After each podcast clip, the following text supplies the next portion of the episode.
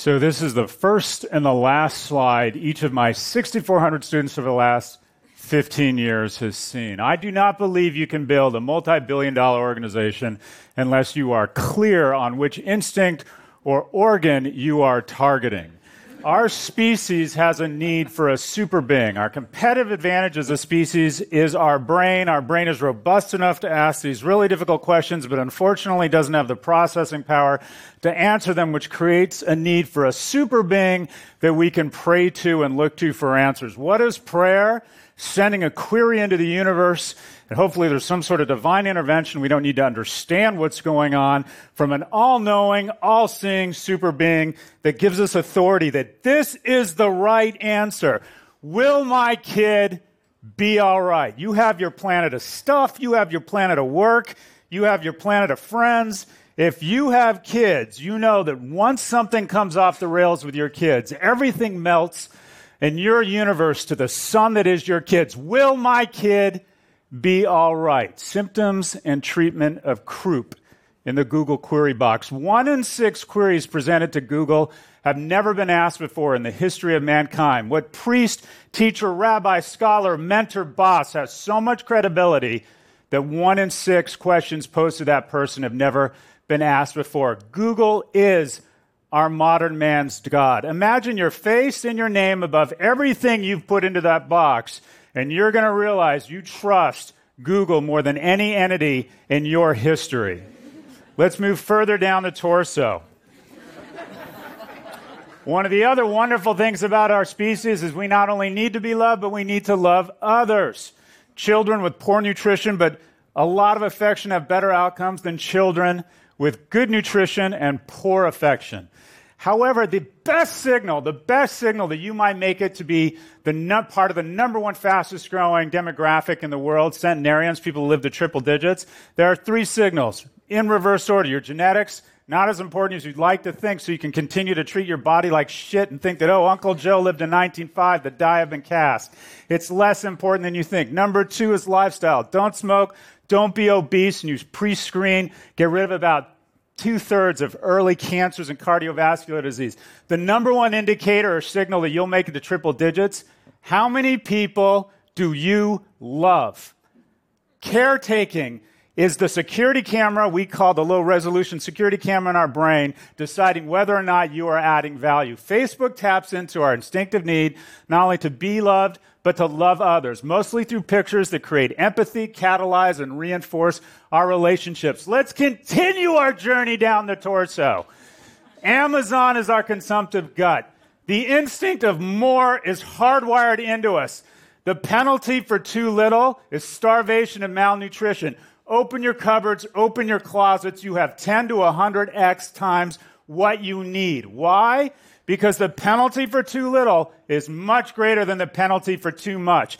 So, more for less is a business strategy that never goes out of style. It's the strategy of China, it's the strategy of Walmart, and now it's the strategy of the most successful company in the world, Amazon. You get more for less into your gut, digest, send it to your muscular and skeletal system of consumption. Moving further, once we know we will survive, the basic instinct, we move to the second most powerful instinct, and that is to spread and select the strongest, smartest, and fastest seed to the four corners of the earth or pick the best seed. This is not a timepiece. I haven't wound it in five years. It's my vain attempt to say to people if you mate with me, your children are more likely to survive than if you mate with someone wearing a Swatch watch. the key to business is tapping into the irrational organs. Irrational is Harvard Business School and New York Business School term for fat profit margins and shareholder value. High caloric paste for your children. No, you love your choosy mom. Why choosy moms choose Jif? You love your kids more. The greatest algorithm for shareholder creation from World War II to the advent of Google was taking an average product and appealing to people's hearts. You're a better mom, a better person, a better patriot if you buy this average soap versus this average soap. Now, the number one algorithm for shareholder value isn't technology. Look at the Forbes 400. Take out inherited wealth, take out finance. The number one source of wealth creation appealing to your reproductive organs. The Lotters, the number one wealthiest man in Europe, LVMH. Numbers two and three, H&M and Inditex. You want to target the most irrational organs for shareholder value. As a result, these four companies, Apple, Amazon, Facebook, and Google, have disarticulated who we are. God, love, consumption, sex. The proportion and your approach to those things is who you are, and they have reassembled who we are in the form of for profit companies. At the end of the Great Recession, the market capitalization of these companies was equivalent to the GDP of Niger. Now it is equivalent to the GDP of India, having blown past Russia and Canada in 13 and 14. There are only five nations that have a GDP greater than the combined market capitalization of these four firms. Something is happening, though. The conversation just a year ago was which CEO was more Jesus like? Who is running for president? Now the worm has turned. Everything they're doing is bothering us. We're worried they're tax avoiders. Walmart, since the Great Recession, has paid $64 billion in corporate income tax. Amazon has paid 1.4. How do we pay our firefighters, our soldiers, and our social workers if the most successful companies in the world don't pay their f- fair share? Pretty easy. That means the less successful companies have to pay more than their fair share. Alexa, is this a good thing? This is despite the fact. This is despite the fact that Amazon has added the entire market capitalization of Walmart to its market cap in the last 19 months. Whose fault is it? It's our fault. We're electing regulators who don't have the backbone to actually go after these companies.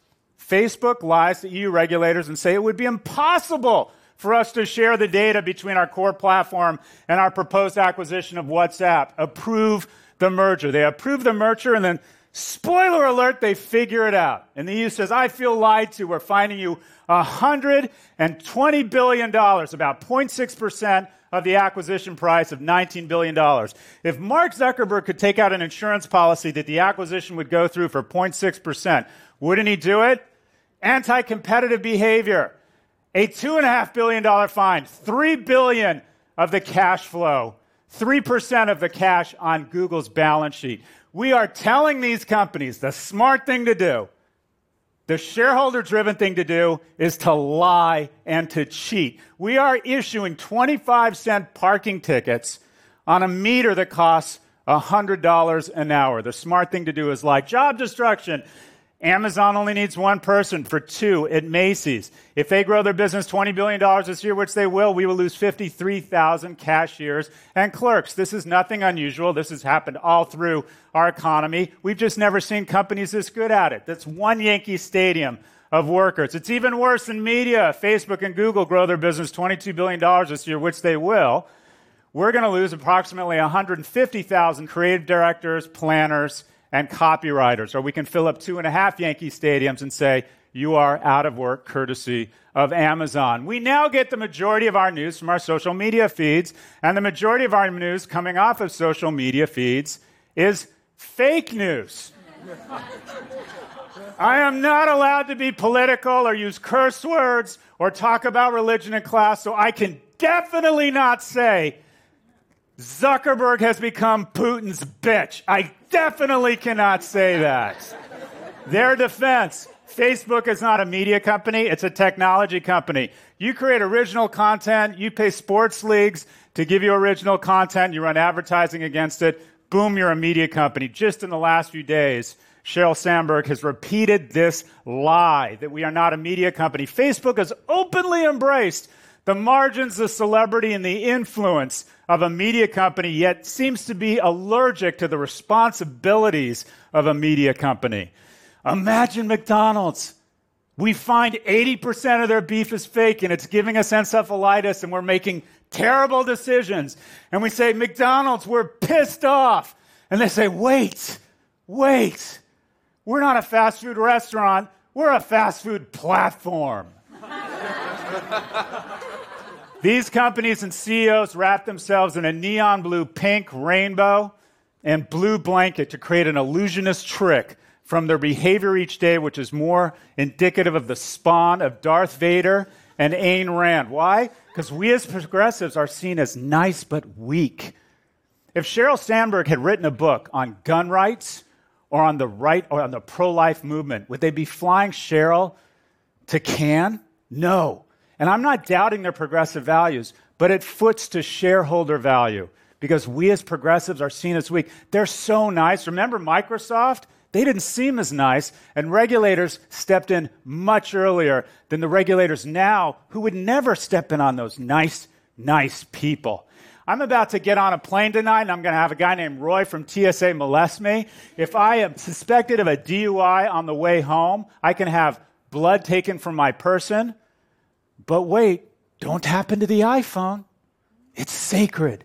This is our new cross. It shouldn't be the iPhone X. It should be called the iPhone cross. We have our religion, it's Apple. Our Jesus Christ is Steve Jobs, and we've decided this is holier than our person, our house, or our computer. We have become totally out of control with the gross idolatry of innovation and of youth. We no longer worship at the altar of character, of kindness, but of innovation and people who create shareholder value.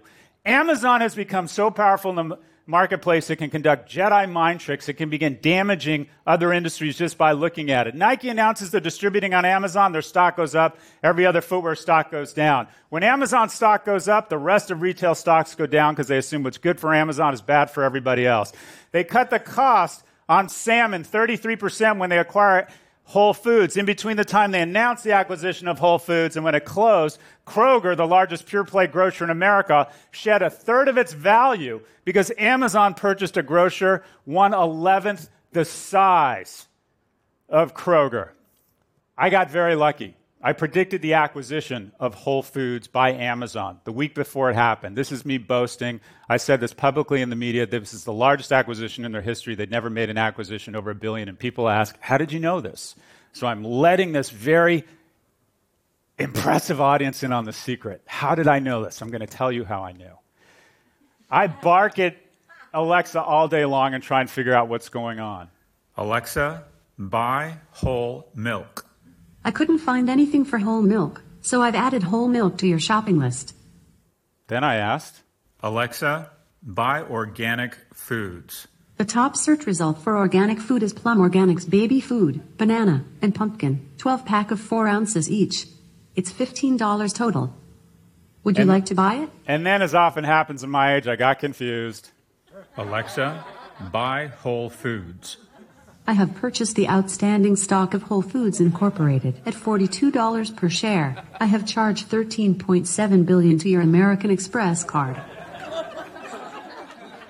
I thought that'd be funnier. We've personified, we've personified these companies, and just as when you're really angry over every little thing someone does in your life and relationships, you got to ask yourself, what's going on here? Why are we so disappointed in technology? And I believe it's because the ratio of 1% pursuit of shareholder value and, one, and 99% the betterment of humanity that technology used to play has been flipped. And now we're totally focused on shareholder value instead of humanity. 100,000 people came together for the Manhattan Project and literally saved the world. Technology saved the world. My mother was a four year old Jew living in London at the outset of the war. If we had not won the foot race towards splitting the atom, would she, she have survived? It's unlikely. 25 years later, most impressive accomplishment, arguably, ever in, our, in, in all of humankind, put a man on the moon. 430,000 Canadians, British, and Americans came together, again, with very basic technology, and put a man on the moon. Now we have the 700,000 best and brightest, and these are the best and brightest from the four corners of the earth. They are literally playing with lasers relative to, to slingshots, relative to the squirt gun. They have the GDP of India to work at. And after studying these companies for 10 years, I know what their mission is. Is it to organize the world's information? Is it to connect us? Is it to create greater comity of man? It isn't. I know why we have brought together. I know that the greatest collection of IQ capital and creativity, that their sole mission is to sell another fucking Nissan. My name is Scott Galloway. I teach at NYU, and I appreciate your time.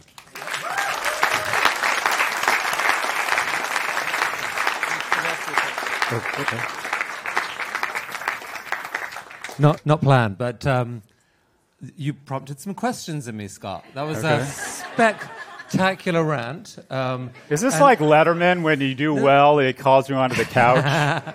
No, no, no. This is this, you're going to the heart of the conversation right Yep. now. Like everyone's aware that you know after years of kind of worshiping Silicon Valley. Yeah. Suddenly, the worm has turned, and in such a big way. I mean, to some people here will just feel like you're piling on. Uh, you're kind of kicking the kids who've already been kicked to pieces anyway. Uh, Don't you, don't you feel any empathy for them at all? None whatsoever. Look, this is, this is the issue.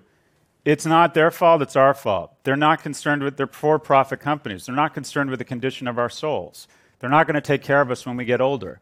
We have set up a society that values shareholder value over everything, and they're doing what they're supposed to be doing. But we need to elect people, and we need to force ourselves to force them to be subject to the same scrutiny that the rest of business endures, full stop. There's, there's another narrative that is arguably equally consistent with the facts, which is that there's been, um, that there actually is good intent in much of the leadership, I won't say everyone necessarily, many of the employees, and that many, I mean, we all know people who work in those companies, and they still are pretty convincing that their mission is to do stuff. So the, the alternative narrative is that there have been unintended consequences here, that the technologies that we're unleashing, the algorithms that we're a- attempting to personalize the internet, for example, have kind of uh, been a resulted in weird effects like filter bubbles that we weren't expecting, and B made themselves vulnerable to weird things like, oh, I don't know, Russian hackers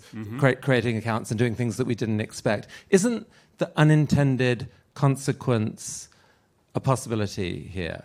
I don't think uh, so. I'm pretty sure statistically they're no less or better people than any other organization that has 100,000 or more people. I don't think they're bad people. As a matter of fact, I would argue that there's a lot of very civic minded, decent leadership. But this is the issue.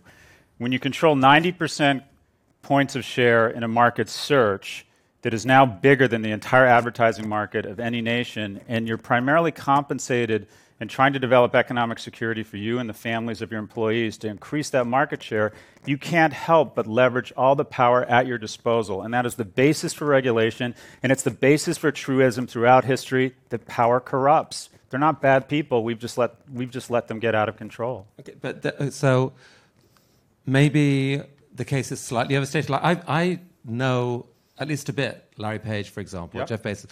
I don't actually believe they wake up thinking, "I've got to sell a fucking Nissan." I, I don't think they think that. I think they are trying to build something cool and are probably. Uh, in moments of reflection, as horrified at some of the things that have happened as, as we might be. Um, so is, is, is, is there a different way of framing this? I'm, I, to say that the, when your model is advertising, that there are dangers there that you have to take on more explicitly. I think it's very difficult to set an organization up, as we do, to pursue shareholder value above all else. They're not nonprofits. They're there. the reason people go to work there is they want to create economic security for them and their families, mostly first and foremost. And when you get to a point when you control so much economic power, you use all the weapons at your disposal. I don't think they're bad people, but I think the role of government and the role of us as consumers and people who elect our officials is to ensure that there are some checks here. And we have given them the mother of all hall passes because we find them just so fascinating. Um, Scott, eloquently put, spectacularly put, um, Mark Zuckerberg, uh, Jeff Bezos, Larry Page, Tim Cook, if you're watching, you're welcome to come and make the counter argument as well. Scott, thank you so much. Thanks very thank much. you, really.